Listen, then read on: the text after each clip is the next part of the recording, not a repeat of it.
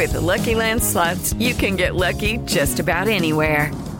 This is your captain speaking. Uh, we've got clear runway and the weather's fine, but we're just going to circle up here a while and uh, get lucky. No, no, nothing like that. It's just these cash prizes add up quick. So I suggest you sit back, keep your tray table upright, and start getting lucky. Play for free at LuckyLandSlots.com. Are you feeling lucky? No purchase necessary. Void where prohibited by law. 18 plus terms and conditions apply. See website for details.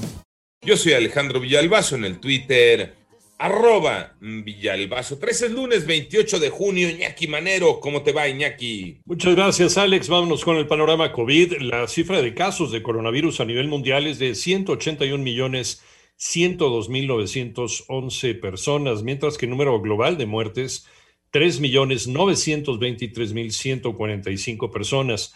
Durante la pandemia, solo seis vacunas han recibido la autorización de la Organización Mundial de la Salud para su uso de emergencia contra COVID-19.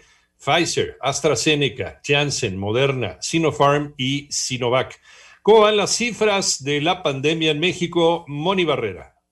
La Secretaría de Salud informó que ya son 2.505.792 casos de COVID en el país y 232.564 defunciones, lo que representa 2.384 casos nuevos y 43 decesos en las últimas 24 horas. A través del boletín técnico se dio a conocer que casi 19 millones de personas mayores de 18 años ya tienen esquema completo de vacunación y más de 11 millones con medio esquema. La curva epidémica en el país se ubicó en 11% con el registro de 35.016 casos activos. En 88.9 Noticias, Mónica Barrera. Y en más información, en el panorama nacional, el dirigente nacional de Morena, Mario Delgado, pidió a la ciudadanía participar en la consulta para enjuiciar a los expresidentes en un acto público de la alcaldía Cuauhtémoc.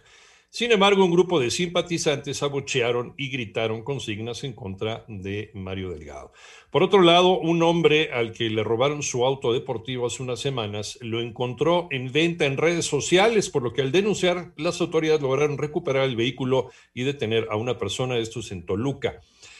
En Michoacán se registró un enfrentamiento armado que dejó un saldo de cinco personas muertas, de acuerdo con los reportes de autoridades locales, y ocho presuntos implicados en el homicidio de 15 civiles en Reynosa, Tamaulipas, fueron detenidos por fuerzas de seguridad estatales, entre ellos el supuesto responsable directo de este hecho, Jorge Iván N., alias La Vaca, a quien además se identifica como jefe de plaza del cártel del Golfo acusan que los ataques contra la clase media no ayudan a la reactivación económica. María Inés Camacho.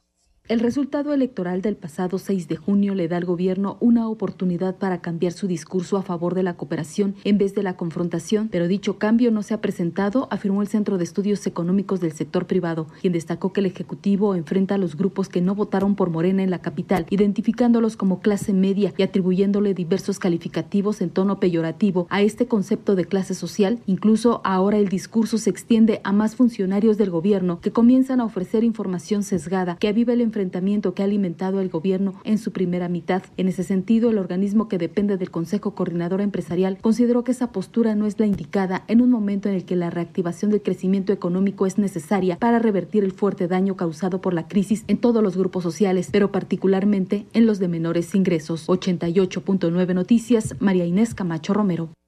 En el panorama internacional, el Papa Francisco expresó sus condolencias a los familiares de los 15 civiles asesinados en Reynosa, Tamaulipas, durante la balacera registrada la semana pasada. Esto mediante una carta al obispo de Matamoros. Por otro lado, el ejército de los Estados Unidos llevó a cabo bombardeos contra milicias respaldadas por Irán en la frontera entre Irak y Siria.